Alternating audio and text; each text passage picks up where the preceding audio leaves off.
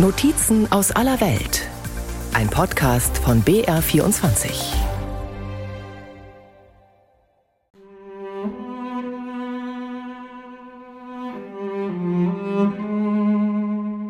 Hanna Malka wurde in diesem Februar 100 Jahre alt. Geboren wurde sie in der südlichen Tschechoslowakei nahe der bayerischen Grenze. Als Adolf Hitler 1933 an die Macht kam, war sie neun. Judenhass, Antisemitismus kannte sie als junges Mädchen nicht. Später als junge Frau hat sie dann das Ghetto Theresienstadt, das Konzentrationslager Auschwitz und Zwangsarbeit in Deutschland überlebt. Heute fragt sie sich manchmal, warum eigentlich? Das ist alles Glück. Wirklich Glück. In verschiedenen Sachen hatte ich Glück, dass ich gerade auf dem echten Platz war, zu der echten Zeit. Also alle diese schweren Sachen habe ich durchgemacht, aber ich bin am Leben geblieben und alle die anderen nicht. Aber das ist nur Glück. Wie lässt sich die Erinnerung an den Holocaust wachhalten? Hanna Malke hat beschlossen, ihre Geschichte zu erzählen. Begonnen hat sie damit erst vor ein paar Jahren. Sie erzählt oft von dem, was in all dem Grauen doch noch positiv war. Aber sie berichtet auch von den vielen Toten in Theresienstadt und von ihrer Ankunft in Auschwitz. Ich bin mit einem Transport von 1600 Leuten gekommen. So war ich mit zwei Freundinnen in dem letzten Waggon. Und als wir in Auschwitz heraus aus dem Wagen gesprungen haben, hat eine von den Freundinnen gesagt, komm, wir laufen schnell nach vorne, vielleicht finden wir unsere Eltern. Und dort war Mengele und er hat mit der Hand und hat er rechts geschickt, alle drei. Nachdem hat man uns gegeben ein Kleid und so und hat man uns ein anderes Zimmer ge gegeben. Und wir haben gesagt, wo sind die anderen 1600? Äh, und die Leute haben gesagt, schauen Sie in den Himmel herauf und Sie sehen den Rauch, das ist der Rauch von den 1500 äh, Leute. Wir waren nur 100 Leute, haben sie gebraucht für äh, Arbeit in Deutschland und der 1500 Leute in einer Stunde oder zwei Stunden, ich weiß nicht, wie das war, haben sie 1500 Leute verbrannt. Alle Kinder, Männer, alles. Zeuginnen und Zeugen wie Hanna Malka gibt es nicht mehr viele. Deswegen suchen die Nachfahren nach Wegen, ihre Geschichten auch dann weiter zu erzählen, wenn sie einmal nicht mehr da sind. In Israel greifen manche dabei zu ganz modernen technischen Mitteln.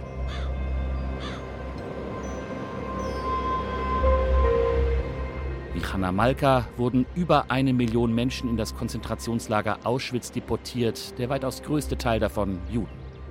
Noch heute sind auf dem Gelände die weitläufigen Gleisanlagen zu sehen, auf denen die Züge in das KZ einfuhren. Eine Erfahrung, die man in Israel mittels einer dreidimensionalen VR-Brille hautnah erleben kann.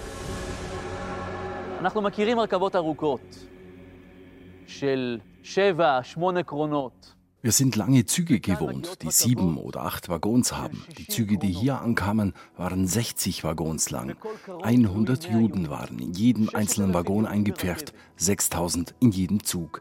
Wir haben keine Vorstellung, wie sehr die Verzweiflung und Machtlosigkeit die Menschen überwältigte, genau hier an dieser Stelle. بدورتين وانو die Besucher in dem Theatersaal in Afula in Nordisrael lauschen gespannt den Ausführungen von Rabbi Israel Goldwasser, der sie virtuell durch das ehemalige Konzentrationslager führt. Immer wieder drehen sie ihre Köpfe in alle Richtungen, vielen stockt der Atem. Die dreidimensionale Auschwitz-Erfahrung hinterlässt hörbare Eindrücke. Viele der Zuschauer atmen tief durch bei dieser Reise an einen Ort, der wie kein zweiter für die nationalsozialistische Vernichtungsmaschinerie steht, der wie kein zweiter Synonym für den millionenfachen Mord an Juden ist. 45 Minuten dauert der Film. Am Ende stimmen die Zuschauer im Saal ergriffen die Hatikwa, die israelische Nationalhymne, an. Viele weinen, halten sich an den Händen, manche umarmen sich. Sie sind aufgewühlt. שמעתי את כל הסיפורים האלה, אבל מעולם לא הייתי במקום הזה הנוראי. Ich habe die Erzählungen darüber gehört, bin aber selbst nie an diesem schrecklichen Ort gewesen. Jeder Jude sollte dies mit der 3D-Brille sehen.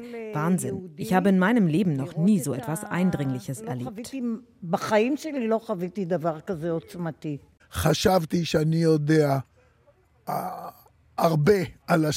Ich dachte, ich wüsste schon viel über den Holocaust, aber dieser Film zeigte mir Dinge, die ich mir so nicht vorstellen konnte. Ich hätte nicht gedacht, dass der Film so eine kraftvolle Wirkung haben wird.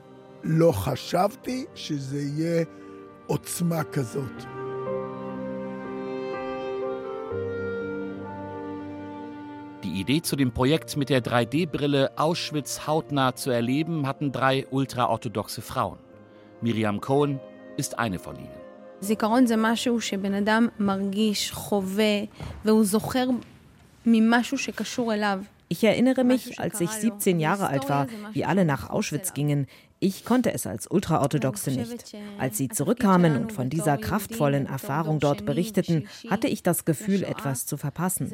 Ich habe mir damals geschworen, dass ich eines Tages dorthin gehen werde. Inzwischen bin nicht nur ich dort gewesen, sondern auch 70.000 Zuschauer, die ich mit der 3D-Brille mitgenommen habe. זה נשאר אצלו בלב כמו זיכרון. Während der Corona-Pandemie organisierten sie den Dreh in Polen. Drei Tage lang filmten sie innerhalb des Lagers von Sonnenaufgang bis Sonnenuntergang. Ein Kraftakt, der sich gelohnt hat. Miriam Kohn ist jedes Mal aufs Neue ergriffen von den Reaktionen der Zuschauer. Ich glaube, dass der Holocaust für die Juden wie eine sehr große, schmerzhafte Wunde ist. Und immer, wenn man sie berührt, schmerzt es. Wir sind jetzt an einem Punkt, an dem das Gedenken zur Geschichte wird. Ich habe noch Überlebende gesehen, aber meine Tochter wird sie nicht mehr sehen. Als Juden der zweiten und dritten Generation nach dem Holocaust ist es unsere Aufgabe, das Gedenken zu erhalten und zu vermeiden, dass es zur bloßen Geschichte wird. Mit einem kreativen und innovativen Projekt die Erinnerungskultur wachhalten, auch wenn immer weniger Zeitzeugen der Shoah am Leben sind, das kann man an diesem Abend auch in Ramat Gan, unweit der Metropole Tel Aviv, erleben, buchstäblich.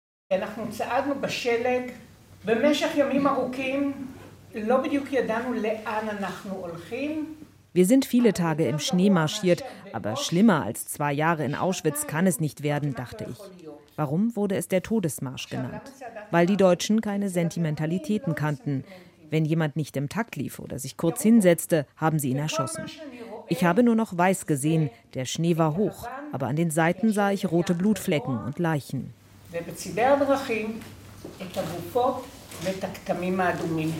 Die Frau mit den halblangen braunen Haaren und der schwarzen Jacke kneift die Augen zusammen, ihre Fingerspitzen reiben aneinander, als würden sie den Schnee spüren. Seherwit Grossmann aus Ramat Gan steht im Seminarraum und spielt eine Rolle, die Rolle ihres Vaters.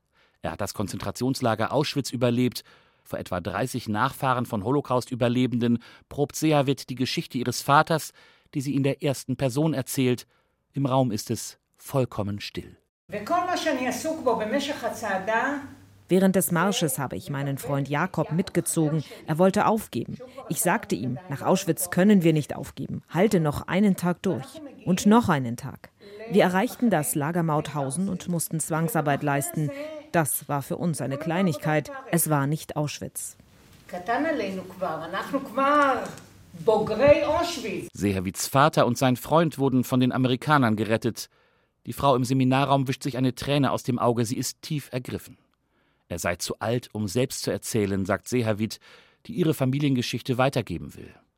Als Vortrag aus der Sicht ihres Vaters in Schulen oder vor Studenten. Deshalb hat sie sich beim Projekt Beguf Rishon angemeldet. Übersetzt heißt es in der ersten Person. Yehuda Ronen, genannt Dudi, leitet den Workshop, der Familien von Holocaust-Überlebenden beibringt, wie sie die Geschichte der Überlebenden aus deren Perspektive erzählen können. Sobald du etwas in der ersten Person erzählst, wenn es die Erfahrungen deines Vaters oder deiner Oma sind, schlüpfst du in die Haut der Person, die es erlebt hat. Das Publikum geht mit. Gleichzeitig bringt es mich zum Beispiel meinem Vater sehr nahe. Die Gefühle sind echt, die Geschichte wird lebendig und interessanter sagt Dudi, der selbst Sohn eines Holocaust-Überlebenden ist. Er wendet sich Sehavit zu. Zusammen mit Schauspiellehrer Tomer Sharon arbeiten sie am Ende der Geschichte. Dudi fragt: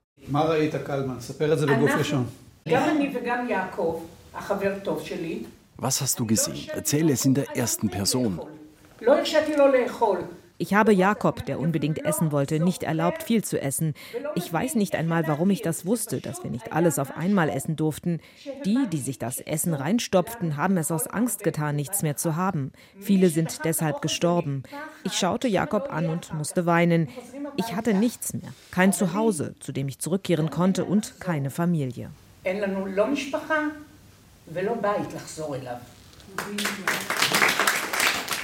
Schauspiellehrer Thomer hält inne, sichtlich bewegt.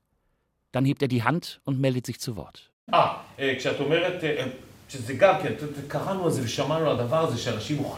ein Punkt. Wir haben oft gehört, dass Menschen starben, weil sie gegessen haben. Das ist absurd. Den Kindern, die das hier hören, muss das erklärt werden. Wir leben hier im Paradies. Die Mehrheit der Israelis kennt keinen Hunger. Und Dudi fügt hinzu, man müsse unbedingt erzählen, dass es um einen Menschen geht, der jahrelang nichts gegessen hat und der am Ende nur noch 32 Kilogramm wog. Im Publikum wird heftig mitdiskutiert. Die Idee zu Beguf Rishon hatte Dudi, als er vor einigen Jahren in einer Grundschule über den Holocaust sprechen sollte.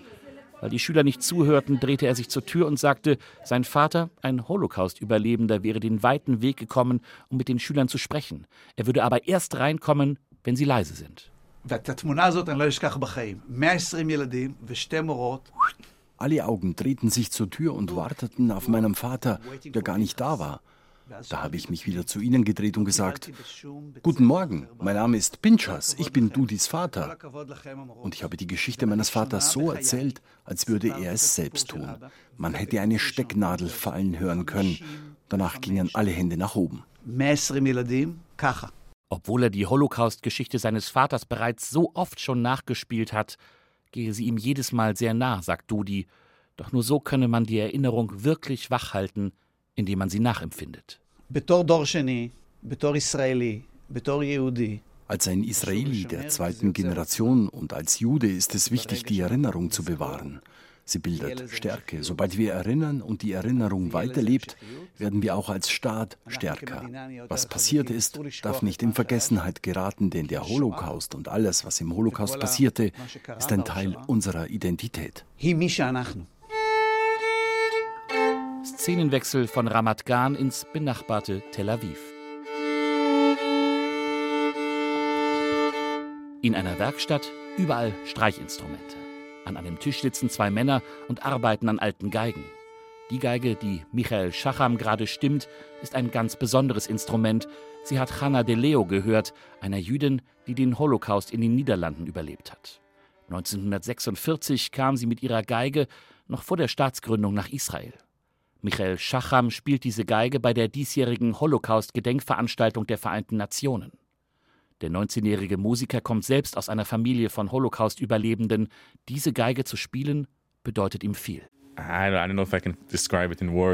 Ich weiß nicht, ob ich das mit Worten ausdrücken kann, aber es ist sehr spirituell. Es gibt nichts Vergleichbares. Man kann das sehr stark fühlen. Menschen haben im Krieg schreckliche Sachen durchgemacht. Sie mussten ihre musikalische Karriere beenden, konnten nicht mehr zum Konservatorium. Ich kann mich mit ihnen identifizieren. Als Geiger weiß ich, wie viel mir das bedeutet. Das ist wie Atmen, Essen und Trinken. Das ist mein Leben. Und es ist sehr besonders, darüber nachzudenken. Die Geige von Hanna de Leo gehört zu einer einzigartigen Sammlung, den Violence of Hope, den Geigen der Hoffnung. Der Geigenbauer Avshalom Weinstein und sein Vater restaurieren die Instrumente von Holocaust-Überlebenden und sorgen dafür, dass sie gespielt werden in der ganzen Welt. Schon Avshaloms Großvater hat die Sammlung begonnen. Immer wieder wurden ihm nach dem Krieg Geigen aus Deutschland angeboten, die aber, eben weil sie aus Deutschland waren, keine Käufer fanden. Erst ein Lehrling aus Dresden interessierte sich für die Geschichten. Und heute ist Avshalom Weinstein davon überzeugt, dass es eine starke Verbindung gibt zwischen den Instrumenten der Sammlung und den Opfern der Shoah, den sie einmal gehört haben. The instruments, they were there. Die Instrumente waren da. Wenn du in ein Museum gehst, dann gibt es Fotos, Dinge, die überlebt haben. Aber bei Musikinstrumenten kann man den Klang hören. Meine Erfahrung ist, wenn jemand lange auf einem Instrument spielt, dann hinterlässt er seine eigene Klangunterschrift. Sie ist einzigartig und unverwechselbar. Wir lassen sie erklingen. Auch Guy Aschero ist gekommen, der Enkel von Hanna de Leo. Seine Großmutter starb 2014 mit 101 Jahren. Viel über ihre Geige wusste er nicht nur, dass ihr das Instrument wichtig war. Meine Großmutter ist in Holland, in Harrenheim geboren. Sie hatte die Geige bekommen, als sie noch ein Kind war. Das ist ungefähr alles, was wir wissen. Dass sie die letzte Überlebende ihrer Familie war, hatte sie nie viel aus ihrer Kindheit erzählt. Die Geige gehörte mit zu den wenigen Dingen, die sie aus Holland mitgenommen hatte. Nach dem Krieg kam die Geige nach Israel. Meine Großmutter spielte nur selten darauf, denn ihre Familie mochte entweder den Klang der Geige nicht oder meine Großmutter spielte nicht so gut. Ich weiß es nicht. Im Nachhinein bereuen wir es, dass sie nicht öfter spielte.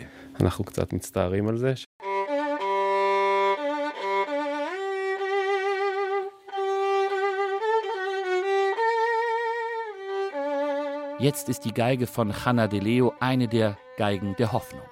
Und der Nachwuchsgeiger Michael Schacham sorgt dafür, dass sie klingt. Auch wenn Hanna de Leo nicht mehr lebt, ihre Geige erzählt weiter ihre Geschichte. Das ist Guy Ashero, ihrem Enkel, wichtig.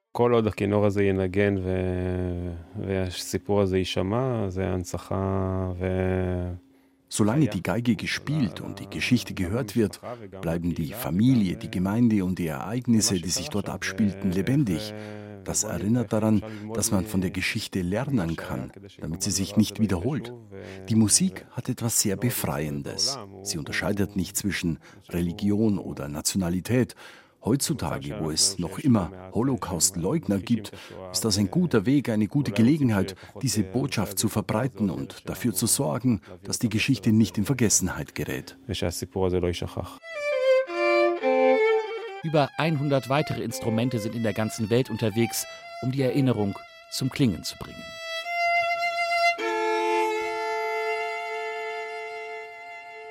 Während Hannas Geige bei den Vereinten Nationen in New York Teil einer lebendigen Erinnerungskultur ist, macht Inge im Bundestag in Berlin von sich reden. Inge trägt einen blonden, welligen Pagenhaarschnitt, hat Pausbäckchen und blickt mit ihrem runden Schmollmund und der kleinen Stupsnase ein wenig ernst drein. Inge das ist die kleine Puppe aus Keramik, die Lore Meyerfeld ein Leben lang begleitet hat. Das war ein Geschenk von meiner Großmutter. Denn nach der Kristallnacht, wir konnten nicht in die Wohnung bleiben, die Nazis haben alles kaputtgeschlagen. Und wir sind äh, eingezogen mit der Mutter von meiner Mutter. Und äh, zum Abschied dann hat, hat sie mir diese Puppe geschenkt und diese Puppe ist mit mir gekommen. Lore Meyerfeld ist heute 85 Jahre alt. In der Reichspogromnacht fand ihr Leben, das sie mit ihren Eltern in der großen Rosenstraße in Kassel bis dahin gelebt hatte, ein abruptes Ende. Ihr Vater, ein Kaufmann, wurde in dieser Nacht von der Gestapo festgenommen und in das Konzentrationslager Buchenwald verschleppt. Dank eines Visums eines befreundeten Vermittlers kam er frei und flüchtete in die Vereinigten Staaten. Lore und ihre Mutter konnten drei Jahre später im Juni 1941 quasi in letzter Minute mit einem Schiff dem Vater in die USA nachfolgen. Inge die Puppe war das Einzige, was Lore aus ihrer Heimat in die Ferne mitnehmen konnte. Eine Puppe, die für Lore fortan mehr war als nur ein Spielzeug.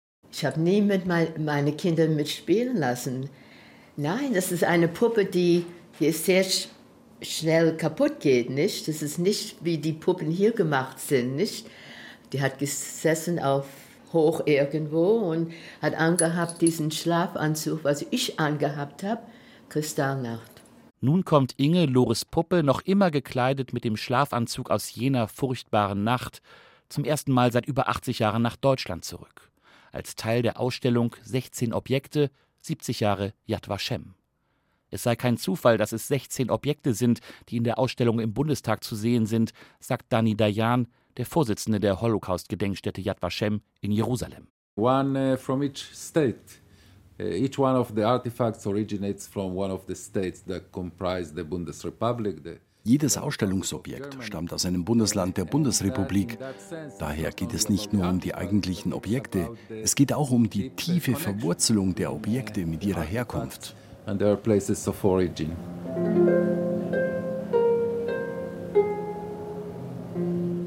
16 Ausstellungsstücke, die eine ganz eigene Geschichte haben. Das Klavier der Familie Magulis aus Chemnitz, das sie bei ihrer Flucht nach Israel in einem Schiffscontainer bis nach Haifa transportierten.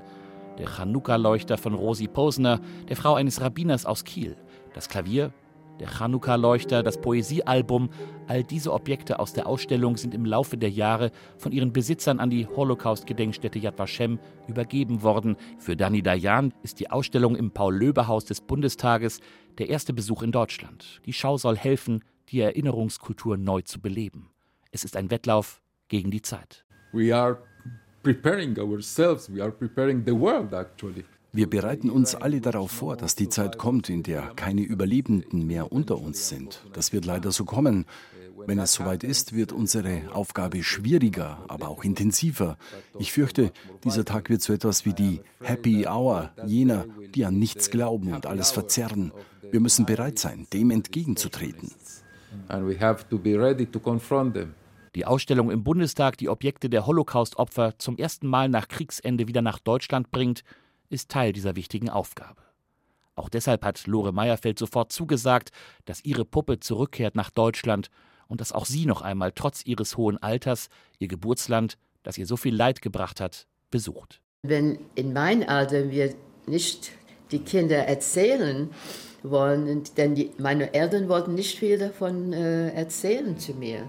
Sie haben gedacht, das stört mich nicht, aber wenn ich das nicht erzähle, wenn ich nicht mehr da bin, wer will noch erzählen, was ich war da und ich kann Ihnen genau erzählen.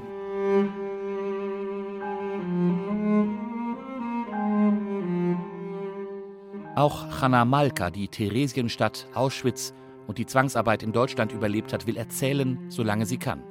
Sie fürchtet, dass Geschichten wie die ihre bald in Vergessenheit geraten, dass man sich an den Holocaust nur noch erinnert wie an ein historisches Ereignis, ohne die Zeugnisse derer, die überlebt haben. Dabei hat sie selbst auch erst vor wenigen Jahren angefangen, ihre Geschichte zu erzählen, denn sie wollte Normalität für sich und für ihre Familie. Überall, wo ich war, waren schlechte Sachen und ich habe sie nicht so erzählt, weil ich habe lieber die guten Sachen erzählt und den Kindern habe ich nie erzählt, dass ich äh, in äh, Konzentrationslager war. Das haben sie nie gewusst. Erst jetzt haben sie das alles äh, gehört, vielleicht auch nicht alles. Auch ich wollte eigentlich ein, ein normales Leben leben. Und ich wollte nicht, dass die Kinder solche Sachen wissen, dass ihre Mutter, dass sie einmal in so einem schlechten Zustand war und dass sie nicht wie, wie ein Mensch ausgesehen hat und alles dieses. Hanna Malka ist am Leben geblieben. Wir haben alle am Anfang nicht gesprochen. Ich weiß nicht, warum ich äh, angefangen habe zu sprechen, aber ich glaube, dass das, wenn ich zum Beispiel die Television anschaue und alle sprechen sie schlecht eine zu dem anderen, alle sind sie schlecht, jeder will nur er sein der Erste und nicht auf den anderen. Und wir waren gerade anders. Das macht mich äh, wirklich, das macht mich krank. Und ich glaube, darum habe ich angefangen zu sprechen, dass Leute sollen sehen, dass man auch ein anderes Leben, dass man kann mit Freundschaft und irgendwie mit einem Gefühl für die anderen und äh, für die Hilfe für die anderen.